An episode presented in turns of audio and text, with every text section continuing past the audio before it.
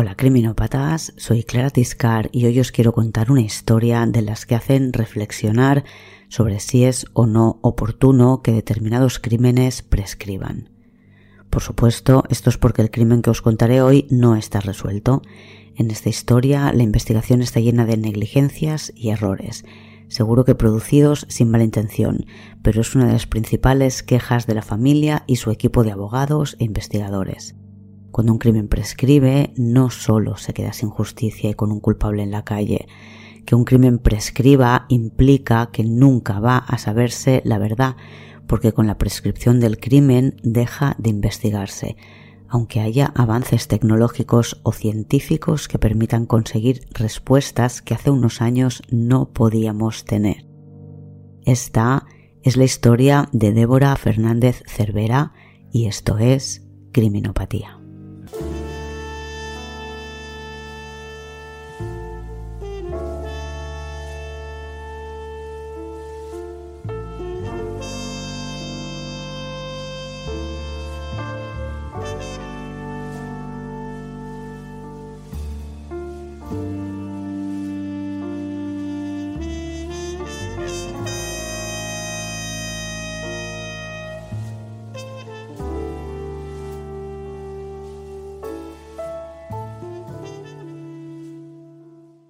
Es martes 30 de abril de 2002 y estamos en Vigo, Galicia.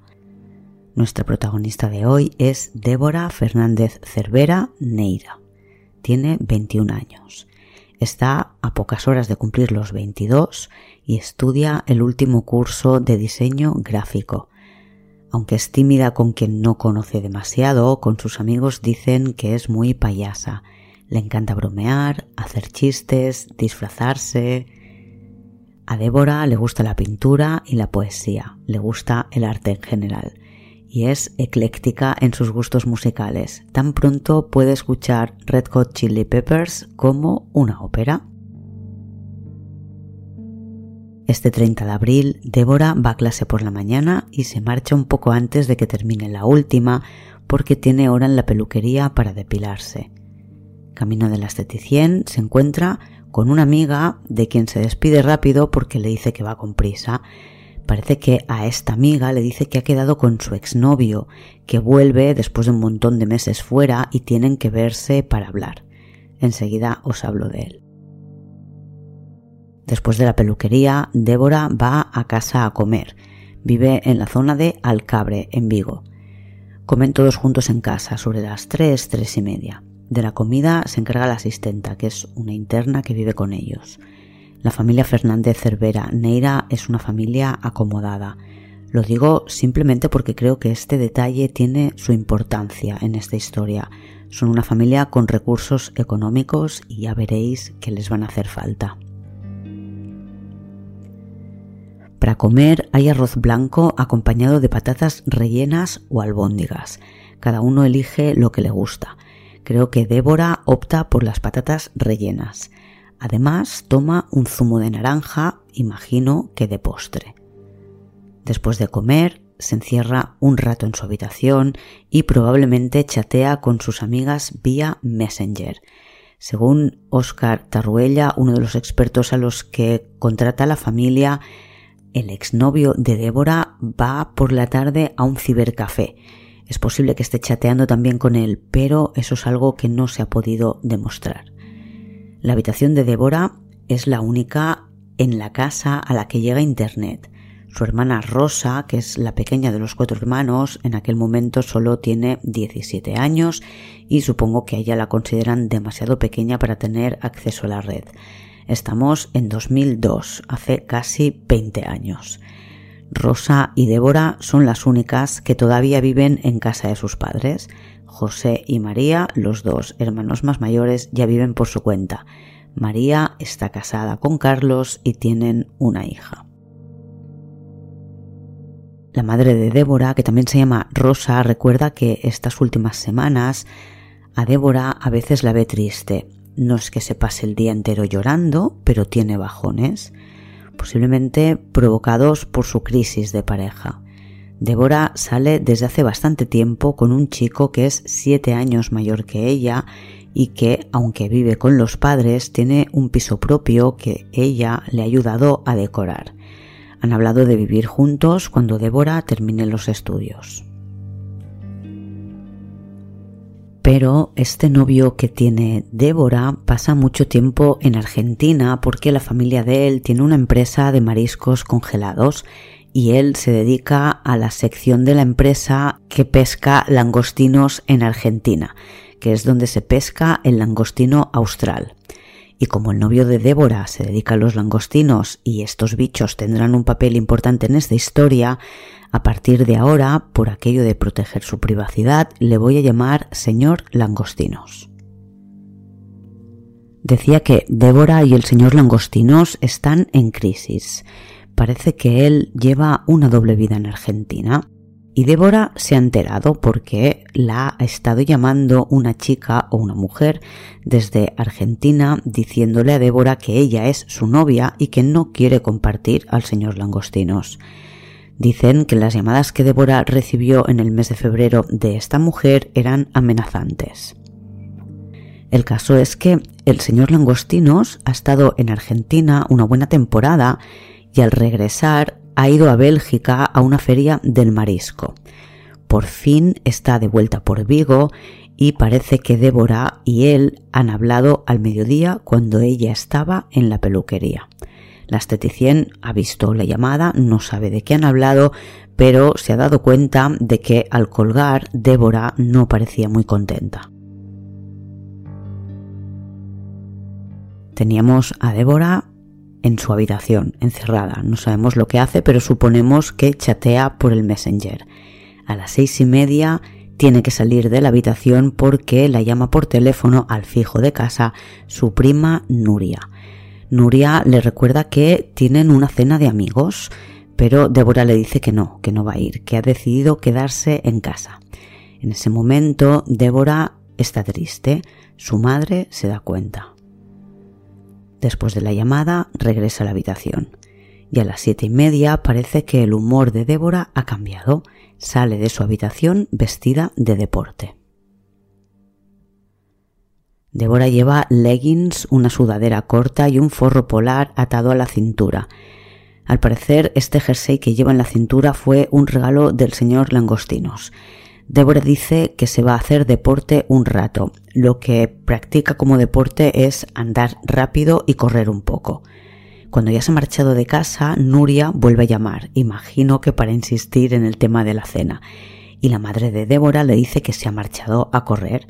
Débora ha salido de casa sin teléfono, ni documentación, ni dinero. Un poco más tarde, a las 8 y 10, Débora se encuentra con Nuria en el paseo de la playa del Samil, frente al restaurante El Timón. Es de suponer que Nuria conoce perfectamente la ruta que toma Débora habitualmente y va a encontrarse con ella allí. Nuria comenta que la ve especialmente guapa para ir a hacer deporte, que Débora no suele ir vestida tan ajustada. Caminan juntas un rato y según algunas fuentes, Débora ya no lleva el forro polar que su madre había dicho que llevaba atado a la cintura cuando salió de casa. Nuria le insiste en la cena que tienen esa noche, intenta animarla para que vaya a cenar con ella y los amigos, y Débora le dice que no, que se va a alquilar una peli, Amélie, y que se va a quedar en casa viéndola tranquilamente. Se despiden a las 8 y 40 en el paseo de la playa a la altura del puente del Lagares, en la desembocadura, y cada una se marcha para su casa. Pero Débora no llega a casa esa noche. No se ha duchado después de pasar por la peluquería. A su madre le ha dicho que ya se ducharía después de volver de caminar y recordemos que no lleva ni móvil, ni documentación, ni dinero. La preocupación de la familia, de la madre básicamente, que es la que se da cuenta que no está en su habitación, empieza al día siguiente a primera hora. Cree que Débora no iría a ningún lado en ropa de deporte, excepto hacer deporte, claro, pero piensa que quizás se ha quedado a dormir en casa de alguna amiga.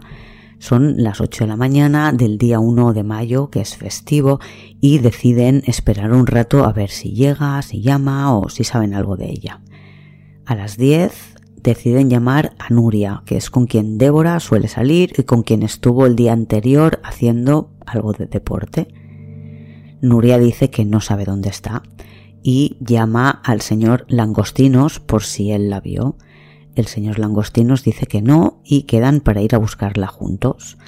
Él aprovecha el paseo para preguntarle a Nuria por el programa de tele en el que salió Débora solo cinco días antes. Bravo por los amigos, que es un programa de la televisión gallega para buscar pareja. Podéis ver a Débora en un fragmento del programa en uno de los vídeos que os dejo colgados en el blog.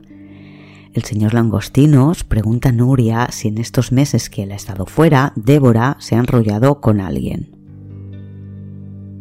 Más tarde, Carlos, el cuñado de Débora, que era marido de su hermana más mayor, junto con un amigo y el señor Langostinos, van al piso del que era novio de Débora, un piso en el que no vive porque él vive en la casa familiar, pero quieren comprobar si Débora puede haber pasado la noche allí y haber entrado con sus propias llaves.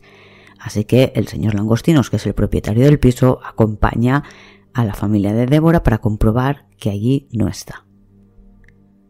Y por la tarde, después de llamar a todo el mundo y de buscar en todos los sitios donde creen que podría estar Débora sin encontrarla, el padre pone la denuncia por desaparición. Encontrarán varios testigos que dicen haber visto a Débora la tarde del día 30 de abril. Un par de vecinas la ven a las 9 menos 10 de la noche en la curva del matadero. Es ya dirección a su casa, a unos 800 metros de su casa. Un chico que es amigo o conocido del hermano de Débora, que la conoce a ella también de vista, la ve varias veces a lo largo de la tarde. En un primer momento la ve a pocos metros de su casa en dirección a Vigo. Son las siete y media de la tarde Débora, por tanto, acaba de salir de casa. Después la vuelve a ver en la rotonda de la playa hablando con un chico y más tarde a las nueve menos cuarto la ve de nuevo en la curva de Alcabre, en la que se conoce como curva del matadero. Allí mismo es donde la ven las dos vecinas cinco minutos más tarde. Parece que Débora está esperando a alguien en esa curva y que como mínimo está cinco minutos allí. Algo curioso que ocurre la noche de la desaparición de Débora es que el señor Langostinos llama a Carlos. Hoy en día ya no, pero en ese momento era el marido de la hermana de Débora. La llamada es a las 11 de la noche y le pregunta si sabe algo de Débora. Cuando una vez desaparecida Débora lo comentan los miembros de la familia, les parece extrañísimo la llamada en aquel momento Carlos y el señor Langostinos no tenían demasiada relación y desde luego el cuñado de Débora no era la persona más adecuada para preguntarle si sabía algo de ella. Podría haber llamado a casa de Débora, al teléfono de Débora, a alguna de las hermanas de Débora, pero al cuñado es una llamada muy extraña. Es una llamada que ha desconcertado mucho a la familia pero no es lo único que les ha desconcertado de todo lo que hizo el señor Langostinos esos días. Un día, mientras Débora está desaparecida, José, el hermano de Débora, entra en casa de sus padres y se encuentra con el señor Langostinos llorando sobre el regazo de su madre y diciendo yo la quería, yo la quería. El hecho de que hable de ella en pasado choca mucho a José, que le pregunta si él sabe algo que el resto desconocen. De hecho, José discutió con Débora la última vez que la ve en la comida familiar antes de que ella saliera a hacer deporte. Él se entera de que ella tiene planes para verle y es conocedor de los rumores que corren por Vigo de la doble vida que lleva el señor Langostinos en Argentina. Así que le dice a su hermana que no quede con él, que él no la merece. Y ella desaparece esa misma noche. Nunca más hablará con ella. Lo último que hicieron fue discutir. Es algo que atormenta a José durante años. Otro detalle importante que ocurre estos días, que es la razón por la que llamó señor Langostinos al exnovio de Débora, es que al parecer dejó su coche en un garaje robotizado en el puerto de Vigo. El parking Alexe es uno de esos coches en los que metes el coche en una plataforma, tienes que salir y la plataforma se lleva el vehículo. Las personas no pueden andar entre los coches. Para recuperarlos tienes que esperar a que el sistema lo localice y te lo traiga de vuelta. Creo que este aparcamiento estaba cerca de donde el señor Langostinos tenía su piso. Y el vigilante del garaje le llamó la atención porque del coche del señor Langostinos salía un olor nauseabundo.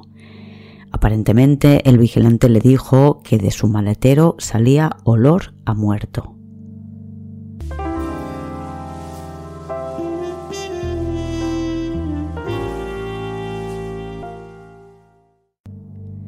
Señor Langostinos sacó el coche del garaje y explicó que había olvidado una caja de langostinos congelados en el maletero.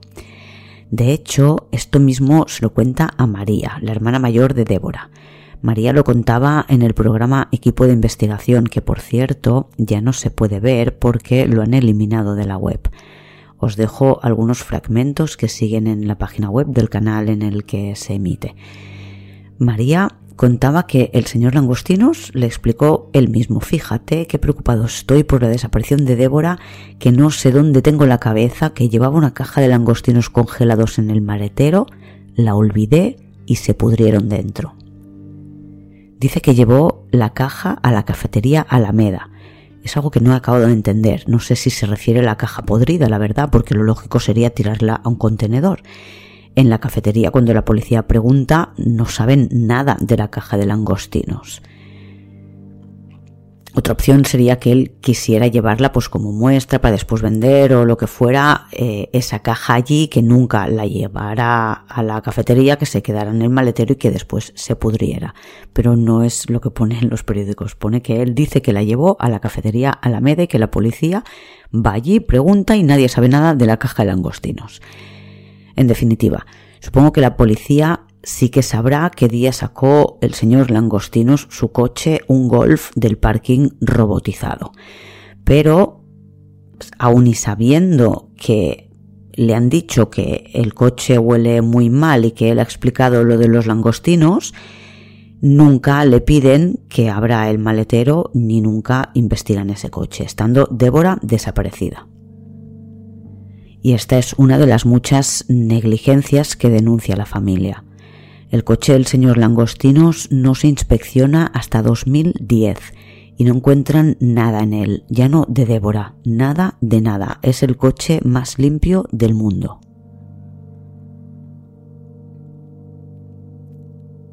En 2002, cuando Débora desaparece, el señor Langostinos, que tenía siete años más que Débora y por tanto tendría 28 o 29, pide a María, la hermana de Débora, si se puede quedar un par de noches en su casa sobre el 2 de mayo, porque no quiere estar solo en la suya, ya que sus padres se han marchado de viaje y él lo está pasando muy mal con esto de que su pareja o su expareja esté desaparecida.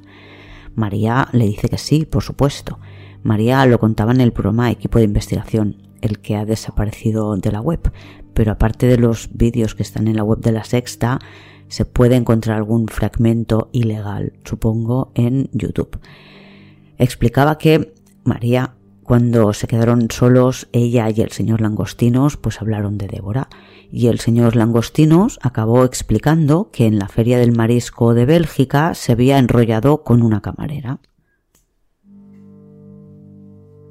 Los investigadores hablan con él por primera vez el 9 de mayo y él explica que Débora y él habían roto en Navidad. Creo que Débora consideraba que la ruptura fue más tarde, cuando llamó la chica de Argentina, y por tanto no se habían visto ni habían hablado del tema. Les dice el señor Langostinos a los investigadores que ni llamó ni vio a Débora el día de su desaparición no le preguntan qué hizo ese día, pero más adelante sí lo harán, así que os lo cuento ahora. Explicará que ese día tenía un partido de fútbol a las 9 y 10 en el Club de Campo de Vigo y después una cena allí mismo con sus amigos del equipo. Parece ser que para ir de su casa al club de campo tenía que pasar por el mismo camino por el que iba Débora y que se hubieran cruzado pero él explica que ese día no tomó esa ruta porque se había dejado el reloj en casa y tuvo que volver a por él antes de jugar al partido y que además esa es la razón por la que llega 10 minutos tarde al encuentro. La policía no va al club de campo para comprobar qué partidos hubo y preguntar si el señor Langostinos estuvo allí.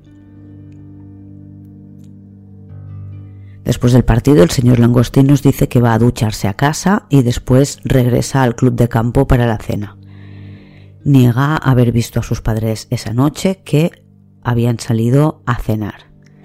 Pero resulta que sus padres dicen que sí le vieron, que se cruzaron con él cuando salían de casa para ir a cenar. Y finalmente, con el tiempo, la policía comprobará que la llamada que Débora recibió mientras estaba en la peluquería sí era del señor Langostinos. Por tanto, él mintió o no lo recordaba en la primera entrevista con los investigadores. Después hablamos de las llamadas del teléfono de Débora. En aquella época hubo un taxista que decía que había visto a Débora en la famosa curva del matadero Coincidía en la franja horaria en la que la ven otros testigos, pero él la ve subirse a un coche. El taxista lo cuenta en el bar donde desayuna habitualmente, pero no va a la policía. Y la policía, si se entera de esto, los medios lo cuentan, no le da importancia y no considera que tenga que buscar a este taxista para llamarle a declarar.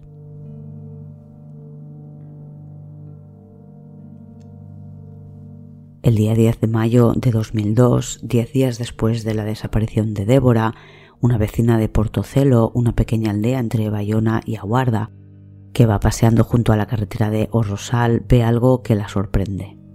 Aguarda es la última localidad antes de Portugal. Estamos a pocos kilómetros de la frontera y a casi 50 kilómetros de Vigo.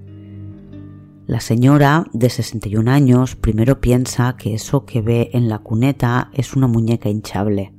Es curioso porque siempre suelen pensar que son maniquís, pero a medida que se acerca se da cuenta de que no es una muñeca, es una persona de verdad, una mujer desnuda. Aunque presenta signos de descomposición, todavía no está muy avanzada la podrán identificar más o menos rápidamente gracias a las huellas dactilares. Es Débora. Está colocada de lado, con los brazos y las piernas flexionados, en una posición similar a la que podríamos usar para dormir, y tiene los pechos y el pubis tapados con hojas de acacia, que son los árboles de la zona. Son las ocho y media de la tarde. La inspección visual de esta escena empezará casi de noche.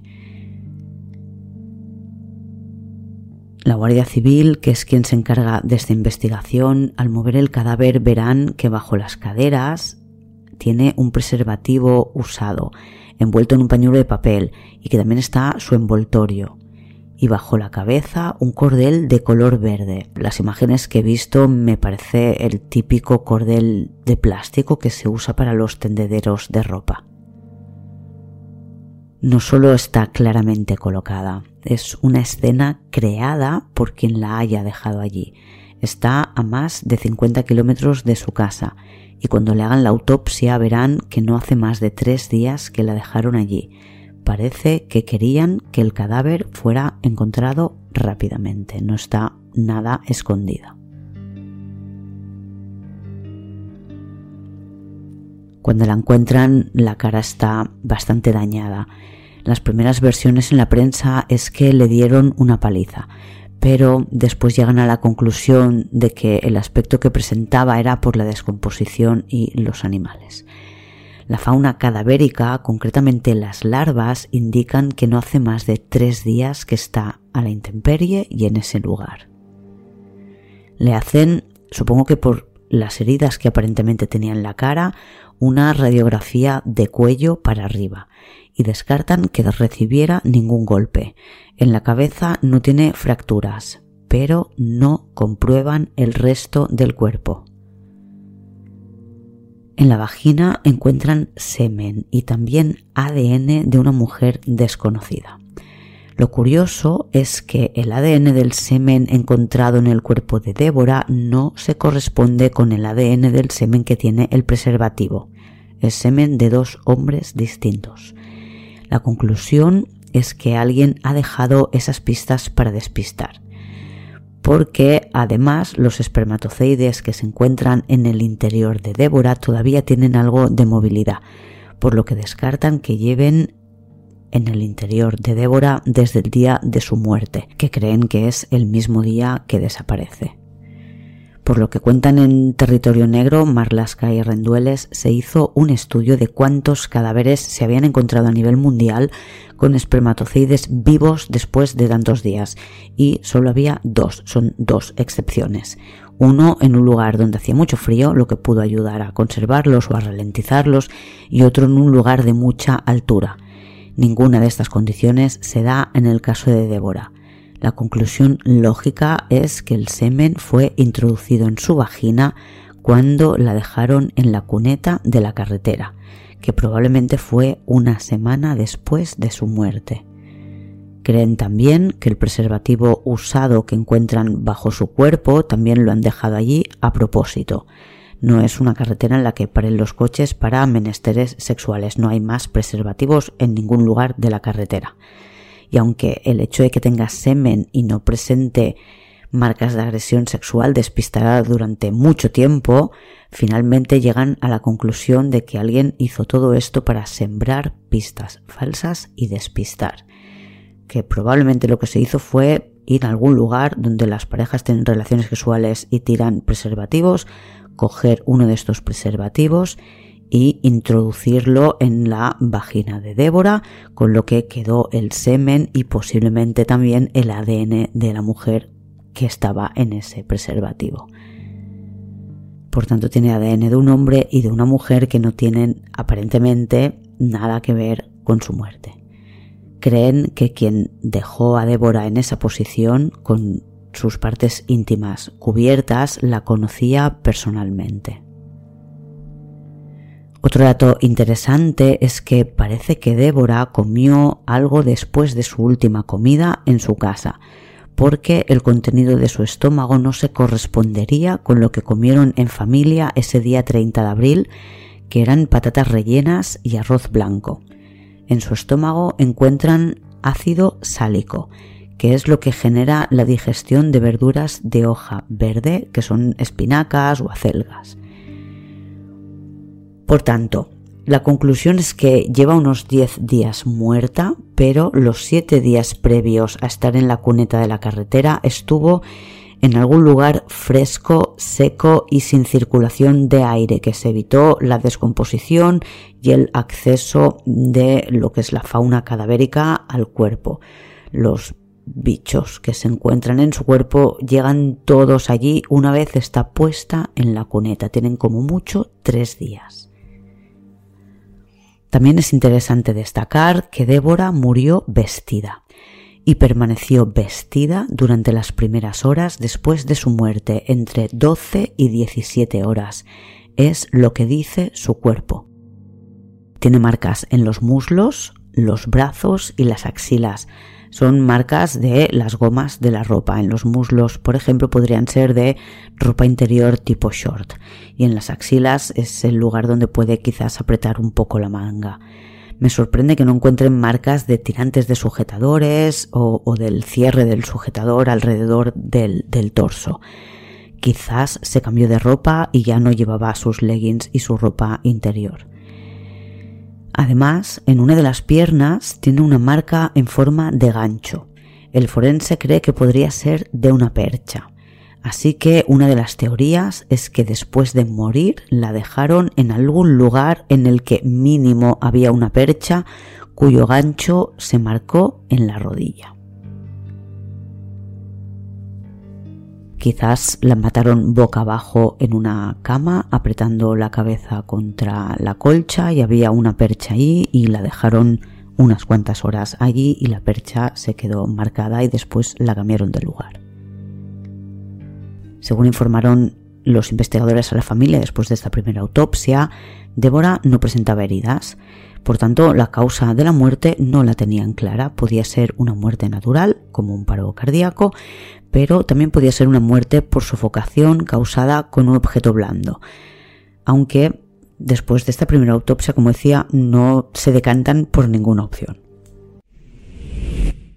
Me hace mucha ilusión tener un patrocinador para este mes de febrero, sobre todo teniendo en cuenta que es Storytel, la plataforma líder de entretenimiento de audio en Europa. Algo que puedo recomendar sin ningún tipo de dudas, puesto que soy usuaria habitual de la plataforma. En Storytel encontrarás miles de audiolibros, podcasts, libros electrónicos y ficciones sonoras. Storytel funciona con una suscripción mensual a un precio muy competitivo. Por solo 8,99 euros puedes acceder a sus más de 400.000 títulos, entre novelas, libros de no ficción, podcast y, muy interesante, las series originales de Storytel, audioficciones. Storytel, como ocurre con los podcasts que ya sé que os gustan, se puede usar, por ejemplo, cuando estás en el coche. El otro día fui a pasarle DV y me dio tiempo entre ir, volver y las tres horas de cola para escuchar un audiolibro completo. Era cortito, pero me tuvo enganchada y entretenida todo el rato. En Storytel encontrarás todas las novedades de Planeta, de Roca Editorial, Maeva, Anagrama, pero también de grupos editoriales independientes. La gran mayoría de libros están narrados, pero hay algunos que están dramatizados, que usan más de un narrador y que tienen efectos de sonido. La verdad es que tienen un poco de todo, para todos los gustos. Y en cuanto a géneros, también hay de todo, novela negra, romántica, thriller, no ficción. Y no solo están en castellano, también tienen libros en catalán y en inglés. Lo mejor es que lo pruebes, que veas cómo funciona y accedas a su catálogo completo para que veas qué títulos puedes encontrar tienen plataforma tanto para iOS como para Android y puedes probarlo durante 30 días gratis si usas el enlace que te dejo en la descripción de este episodio. Si me sigues en Twitter o en Instagram encontrarás el enlace también por ahí. Y por supuesto en el post del blog en el que están las fuentes y las imágenes de este episodio. Usa el enlace para crear una cuenta que te dará 30 días de prueba gratis. Descarga la aplicación en tu teléfono y empieza a añadir libros a tu biblioteca. Para hacerlo solo tienes que pulsar el corazón en cada libro que te guste y en la biblioteca puedes filtrar los libros para encontrar rápido aquellos que has leído, los que estás leyendo o los que tienes pendientes de leer. Y cuando digo leer me refiero tanto a leer como a escuchar, porque aunque Storytel es una plataforma de audiolibros, también tienen ebooks. Storytel es la plataforma líder de entretenimiento de audio en Europa. Descúbrela y usa el enlace que encontrarás en la descripción de este episodio para acceder a 30 días de prueba sin coste. Gracias Storytel de nuevo por patrocinar este episodio. Voy a hacer un salto en el tiempo para decir que 18 años más tarde, la familia pide a otros expertos que analicen los datos de esa autopsia y no tienen dudas de que la muerte fue violenta y fue por sofocación, posiblemente con un objeto blando, y sí que presentaba signos de haber luchado. Tenía marcas en los brazos, posiblemente se los agarraron para que no se moviera mientras la ahogaban, su lengua también presentaba signos característicos de la muerte por asfixia y en los dedos también se podía observar. Otra conclusión a la que llegan los investigadores en esta primera autopsia es que probablemente lavaron el cadáver porque Débora no tiene restos de cera. Recordemos que el día que desaparece, unas horas antes, había estado depilándose. Personalmente, creo que es posible que se duchara ella misma. Si tuvo la ocasión de comer verduras, es posible que también pudiera ducharse y quizás cambiarse de ropa. Pero la teoría de los investigadores es que lavaron cuidadosamente su cadáver. El cuerpo de Débora no presenta más pistas que el semen de su vagina y una serie de fibras o microfibras que encuentran en su pelo. Creen que le envolvieron la cabeza con algo para matarla o para transportarla. El análisis de estas fibras encontradas en el cabello de Débora dirá que tienen varias composiciones, algodón, sintético, vegetal y lana. Y hay cuatro colores diferentes, amarillo, azul, gris y blanco. Una vez encontrado el cadáver de Débora, el señor Langostinos sí que tiene que explicar a la policía qué hizo ese día. pero creo que pasarán muchos meses antes de que tenga que declarar. En esta declaración sí reconoce haber hablado con Débora al mediodía del día que desapareció y dice que estuvo muy seca con él. Es citado posteriormente en el juzgado para declarar, pero él alega que va a estar de viaje esos días y que no puede ir, y no se lo cambian por otro día, nunca más es llamado a declarar. La razón por la que los investigadores quieren que vaya al juzgado es porque sus declaraciones son confusas y se contradicen con lo que han declarado otras personas de su entorno. En definitiva, el señor Langostinos declarará en la policía unas cuatro veces, en 2002, en 2004, en 2006 y en 2010. Calculan que podrían haber pasado por el mismo punto en la carretera con dos o tres minutos de diferencia, pero por sus declaraciones hay un agujero temporal entre las 9 y 5 y las 9 y 45, un tiempo en el que no se sabe dónde está. Él dice que jugó un partido de fútbol, lo confirmaban algunos de sus amigos y compañeros de equipo, pero nadie recuerda contra quién jugaron ese día. No parece tan raro, porque además creo que se lo preguntan mucho después en el tiempo. En el club sí debería saberse, pero la policía no va al club de campo hasta diciembre de 2019. Esto es 17 años más tarde y parece que pueden conseguir, aun y ser 17 años después, el acta del partido que jugó el señor Langostinos ese día, que le sitúa en el partido, pero todos están de acuerdo en que llegó tarde, aunque nadie sabe concretar cómo de tarde llegó. La jueza pide ver el acta de este partido en febrero de 2020. En aquella época los padres de este único sospechoso declaran en el juzgado. Él nunca ha llegado a declarar en sede judicial. En el recorrido que se supone que ambos hicieron ese día y que tenía que ponerles en el mismo punto con muy pocos minutos de diferencia, había cámaras de seguridad, pues de bancos, de la cartera, de gasolineras, ya sabemos, de muchos puntos, pero no se sabe si la policía las revisó. Definitivamente la investigación del tiempo inmediato a la desaparición y hallazgo del cadáver mm, no parece muy afortunada. Al parecer, uno de los amigos del señor Langostinos le llama sobre las 11 de la noche, que es la misma hora a la que el señor Langostinos llama a su cuñado para preguntar si sabe algo de Débora. Se desconoce la razón por la que el amigo le llama, pero es de los que estaba en esa cena del fútbol, por tanto se podría deducir que el señor Langostinos también llegó tarde a la cena del fútbol. Recordemos que había decidido irse a duchar a casa para después volver al club de campo. Lo tenía todo en el mismo sitio, el partido de fútbol y la cena, y en lugar de ducharse allí, se va a casa para volver después. Por otro lado, no se interrogó a la familia de la víctima, ni padres, ni hermanos, ni a la prima que estuvo con ella la última tarde que la vieron viva hasta pasados 17 años. Cuenta Rosa, la hermana, que mientras no apareció el cuerpo, en la habitación de Débora hubo mucha gente, incluso alguno que se tiró más de una hora dentro porque se echó una siesta, y que podrían alguna de estas personas perfectamente haber borrado contenido del ordenador o del teléfono móvil, porque ninguna de las dos cosas se las lleva la policía, ni cuando denuncian su desaparición, ni cuando ya la encuentran muerta.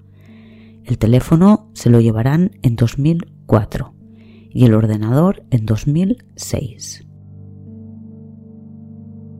En 2010 cambia el equipo de investigación y se hace cargo del caso Luis Muñoz, que para Rosa, que con los años se ha convertido en la portavoz de la familia, fue quien le abrió los ojos en muchos sentidos gracias a él que la lleva a una charla de criminología en la que se pone de ejemplo el caso de su hermana, descubre por primera vez que la investigación estuvo llena de errores. Luis Muñoz realiza un informe en el que justifica que su principal sospechoso sea el exnovio de Débora. Lo entrega en el juzgado y solo cuatro días después la causa se archiva. Era 2010.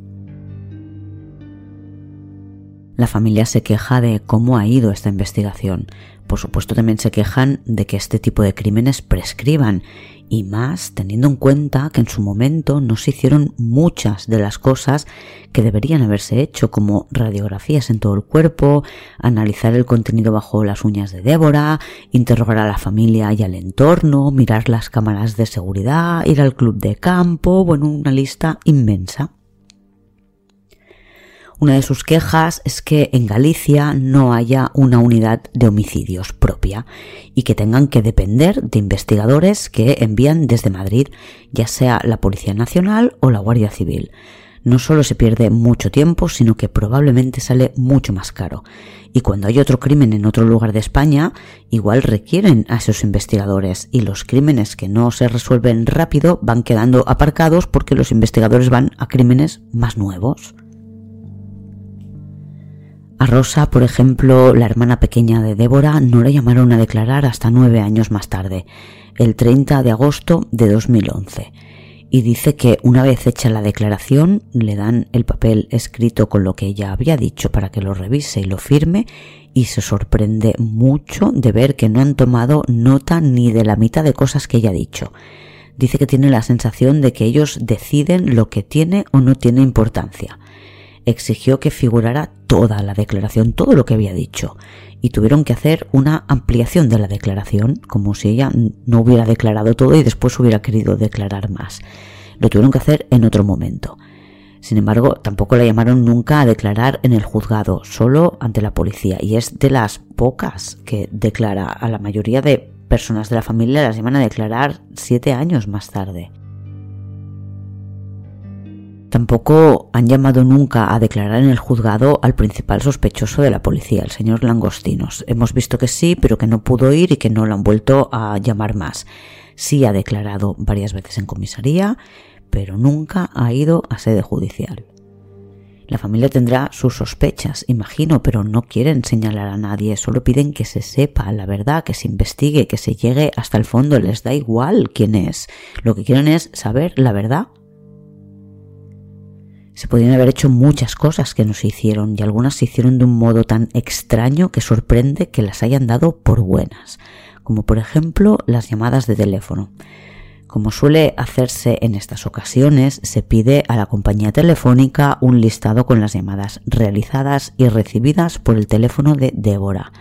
Cuando los investigadores reciben este listado, ven que hay 26 llamadas en las que no sale el número, el número con el que habla Débora. Parece que se oculta por parte de la compañía y sorprende mucho que en el juzgado den por bueno este listado y que no obliguen a la compañía a ofrecer la información completa. ¿Para qué piden los listados si se ofrecen sin toda la información? Por otro lado, el teléfono móvil, el aparato, se lo llevó la policía de casa de Débora en el año 2004. A día de hoy está ilocalizable. Lo perdieron. Hay dos versiones sobre el análisis del teléfono. Uno, que no llegó a investigarse antes de perderse. Y dos, que se hizo pero que no había nada relevante. Tampoco se llevaron el ordenador de Débora hasta el año 2006. Después os cuento. Vamos al videoclub. ¿Recordáis que Débora tenía intención de alquilar la película Amelie? En 2015 aparece un testigo que dice que Débora estuvo en un videoclub alquilando precisamente esa película, Amelie, el día 30 de abril de 2002 y que eran las nueve y cuarto de la noche que iba sola y usó la cuenta de socia de su prima Nuria. Este videoclub estaba situado en la zona de Corucho, en Vigo, que es muy cercana a la casa familiar del señor Langostinos. La distancia entre la curva donde la ven por última vez y este videoclub hace totalmente imposible que Débora hubiera realizado ese recorrido andando, porque en menos de media hora no tenía tiempo de llegar de un punto a otro andando. La policía dice que en su momento estuvo visitando ese videoclub, pero no aparece ningún atestado y por tanto no está en el sumario. Esto lo cuenta el abogado de la familia Ramón Pérez Amoedo en el periódico La Razón. Es muy reciente cuando se incorporan a la causa un listado de 45 videoclubs de Vigo. En 29 de estos videoclubs se había alquilado la película Amélie, que obviamente debía ser una novedad en aquella época, debía ser una de las películas más vistas. Desconozco si la película que supuestamente alquiló Débora en el videoclub de Corucho la devolvieron cuando tocaba. Porque claro, si Débora la alquiló y murió, alguien tuvo que devolverla si esa peli no se perdió. El caso es que esta investigación ha ido cambiando de manos. Ha pasado de la Guardia Civil a la Policía Nacional y ha pasado entre varios departamentos y equipos de investigación. Se ha archivado y reabierto el caso en muchas ocasiones y a lo largo de estos casi 20 años ha pasado por varios jueces instructores y fiscales en el juzgado de instrucción número 2 de Tui. La última vez que se reabre el caso es a finales de 2019, cuando quedan poco más de dos años para que prescriba. Y de nuevo es gracias al empuje de la familia que contrata peritos, criminólogos, expertos, abogados, que pide pruebas, que solicita diligencias, que aprueba resultados que van obteniendo por su cuenta. Sin dinero esto no podría hacerse. Y aun así, mirad cómo está el caso. No puede ser que la justicia sea así, no es ni justo ni equitativo. En 2019, el ordenador de Débora lleva 12 años en una caja cogiendo polvo sin que nadie lo examine. Se lo llevó la Guardia Civil en 2006, pero no se ha hecho nada con él. La familia pide que se les devuelva porque es un objeto personal que no forma parte de la investigación porque no le han hecho ni caso y porque prefieren contratar ellos a alguien que sí lo examine. La Guardia Civil les dice que intentaron en su momento analizarlo pero que no consiguieron obtener información. En el juzgado, supongo que por aquello de que sea fehaciente, se intenta hacer de nuevo el volcado de los datos del disco duro, pero el ordenador empieza a sacar humo. Se envía a Madrid en septiembre de 2020, pero en enero de 2021 la familia sigue esperando que les comuniquen algún resultado. Así que en febrero reclaman y finalmente consiguen una respuesta no tenemos medios suficientes. Han perdido seis meses desde que el juzgado decidió que no se lo devolvía a la familia que estaba dispuesta a pagar un perito privado, sino que lo enviaba a Madrid. Seis meses en un momento en el que quedan menos de dos años para que la causa prescriba para siempre y no solo no se va a poder juzgar y condenar a nadie, sino que no se podrá investigar para descubrir la verdad. Una vez recuperado el disco duro del ordenador, la familia lo envía a la empresa a la que se lo querían enviar en un principio, Lazarus Technology, y piden conocer cuál fue el recorrido de este disco duro desde que salió de su casa hasta que empezó a echar humo en el juzgado, que pasó entre 2006 y 2019 pero resulta que no pueden darles la información porque los archivos donde tenían estos datos estaban en un sótano que se inundó. Quizás es algo a tener en cuenta, no dejar archivos en sótanos inundables y aunque sea más caro, guardar por si acaso las documentaciones importantes en cajas ignífugas. No se pueden ni inundar ni quemar estas cosas. La empresa especializada consigue obtener información del disco duro, pero no hay rastro ni de correo ni de Messenger.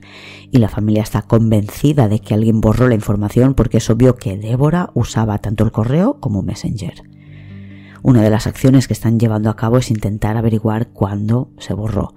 Y otra es analizar el disco duro de una amiga de Débora el que tenía en aquella época, para demostrar que Débora sí usaba Messenger, porque esperan encontrar conversaciones entre Débora y su amiga, lo que probaría que alguien estuvo en su habitación borrando información del ordenador de Débora. Después ya habrá que demostrar quién fue, pero por lo menos podrán demostrar que alguien intervino en el ordenador y podrían reducir bastante la lista de personas porque saben quién estuvo en esa habitación.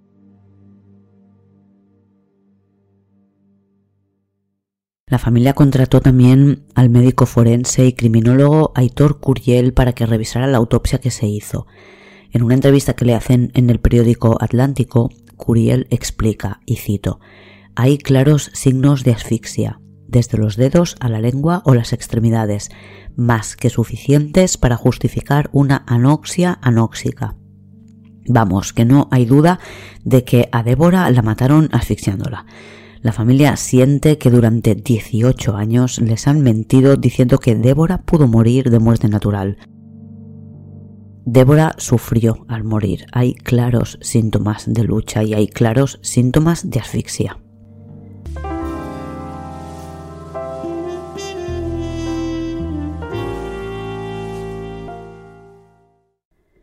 Dado que la autopsia y la recogida de muestras la primera vez no se hizo correctamente o por lo menos no se interpretó correctamente el resultado de la autopsia, 18 años después de su muerte la familia solicita que se exhume el cadáver y que se tomen muestras de debajo de las uñas. Si Débora luchó contra su agresor, algo que siempre les habían negado hasta este momento, es muy posible que bajo las uñas tuviera restos de piel de la persona que la estaba asfixiando. Además, creen que podría tener algún hueso roto. No se hicieron radiografías del cuerpo, solo de la cabeza. La juez autoriza la exhumación del cadáver, algo que debe ser un proceso bien duro para la familia. La exhuman el 18 de mayo de 2021. Han pasado 19 años y los huesos ya no permiten ver si en su momento hubo alguna fractura pero las uñas no se descomponen o no tan pronto. Encuentran las uñas y obtienen lo que hay debajo de ellas. Encuentran fibras que bajo el microscopio son muy similares a las que había en el pelo de Débora y que la familia cree que encaja perfectamente con una colcha que tenía el señor Langostinos y que regaló a alguien después de la muerte de Débora. La familia pide que se analice también el cordel verde con el que cree que le ataron algo en la cabeza. Si quien trasladó tocó el cordel con las manos sin guantes, es posible que haya ADN de contacto en ese cordel. En 2002 todavía no era algo que se analizara, pero en 2021 el ADN de contacto se analiza y piden que se analice también un pelo que encontraron en su cadáver con las técnicas de hoy en día y que no se compare con el semen del preservativo ni el ADN del semen que había en el interior de Débora, que se compare con los sospechosos. Cuando exhuman su cadáver queda menos de un año para que la causa prescriba. Por cierto, creo que la policía nunca ha intentado localizar a ese taxista que en su momento dijo haber visto a Débora subirse a un coche en la curva del matadero, pero el programa Equipo de Investigación lo busca. Parece que lo localiza y él, que debe ser un hombre mayor y que lleva años retirado, dice que no se acuerda. Puede que no hayan encontrado al taxista correcto, puede que mintiera en aquel momento para darse importancia o que, que realmente lo haya olvidado. Si lo hubieran tomado declaración en 2002, cuando los medios ya sabían que este taxista existía, podríamos tener hoy las cosas un poco más claras, por lo menos en referencia a este testigo. La familia, como decía, ha contratado investigadores privados, abogados, criminólogos. El caso se ha cerrado hasta en 13 ocasiones y ellos han conseguido que se vuelva a reabrir aportando pruebas que han pagado de su bolsillo o pidiendo que se hagan diligencias que no se han llevado a cabo denuncian al primer equipo que investigó el caso por negligencia. Y en el juzgado, cuando llaman a declarar, el agente solo dice no me consta y no me acuerdo. Tienen hoy en día de nuevo un informe policial que pide al juzgado que imputen al señor Langostinos, pero el juzgado no considera ni siquiera llamarle a declarar el caso va a prescribir y no se podrá seguir investigando. y la policía ha pedido que imputen a su sospechoso. Si eso se hiciera, la investigación con esta persona podría continuar. No digo que sea culpable, pero sería interesante que pudieran ganar tiempo para investigar. Si al final resulta que no tienen nada más contra esta persona, pues se le retiran los cargos y nunca se le lleva a juicio. Durante un tiempo, lo que se leía en los periódicos, como por ejemplo en La Voz de Galicia, es que no haber interrogado nunca en el juzgado al único sospechoso se debía a, cito, una estrategia procesal para amarrar bien el caso antes de interrogarlo. Fin de la cita. Una estrategia procesal que está agotando al máximo el tiempo de investigación. Quedan poco más de dos meses para que la causa prescriba para siempre. Y la juez considera que no hay indicios suficientes ya no para imputarle, ni siquiera para llamarle a declarar. Dice que no hay nada que sitúe a Débora y a su expareja juntos el día que desaparece Débora, ni tampoco hay nada que le señale a él en su cadáver. Sobre esto la familia no está conforme, no está de acuerdo porque tienen las fibras tanto del pelo de Débora de su momento como las encontradas ahora bajo las uñas, que dicen que podrían apuntar a una colcha que tenía el señor Langostinos pero la juez considera que también podría ser de cualquier otra cosa, ni siquiera lo considera un indicio. La familia pide que hagan más pruebas de ADN a unas 30 personas como mínimo del entorno de Débora, entre familia, amigos, padres de amigos, profesores. No es que se centren en un único sospechoso. Repito, lo que ellos quieren es saber la verdad, sea quien sea el culpable. El abogado de la familia, Ramón Pérez Amuedo, pide que se añada otro juez y otro fiscal a la causa, que sean dos de cada para poder apoyar al juez y al fiscal actual que están aparentemente sobrepasados de trabajo, ya que en el juzgado de Tui que es mixto y llevan tanto causas penales como civiles, pues no dan abasto. Lo piden porque les queda muy poco tiempo para que la causa prescriba y tendría que ser interés de la justicia asegurarse que se hace todo lo posible por investigar, por resolver, por saber la verdad. Las pruebas de ADN, por ejemplo, están tardando como mínimo seis meses en arrojar resultados y temen que algunos de estos resultados lleguen cuando el caso ya esté prescrito, el del cabello, la cuerda, el contenido de debajo de las uñas. Por otro lado, se pararon los juzgados y las investigaciones en 2020 cuando hubo el confinamiento por la pandemia. Podrían también añadir ese tiempo como mínimo a la causa antes de que prescriba. Se ha hecho en otros casos.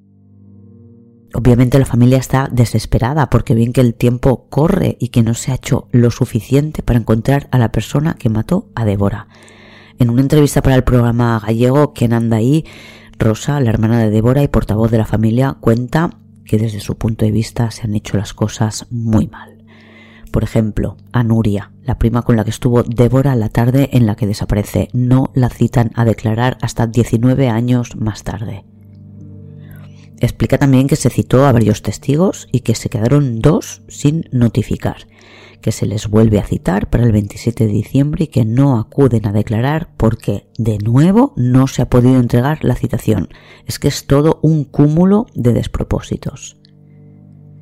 Como ejemplo, explica también que finalmente los investigadores decidieron que tenían que analizar el arcón congelador que había pertenecido al señor Langostinos y que estaba en un garaje de un amigo, que es el amigo al que le regaló el, el congelador y la colcha. Cuentan que analizan el congelador in situ, en un lugar muy oscuro, no se lo llevan a un laboratorio, pues lo, analizan en un rato en el garaje.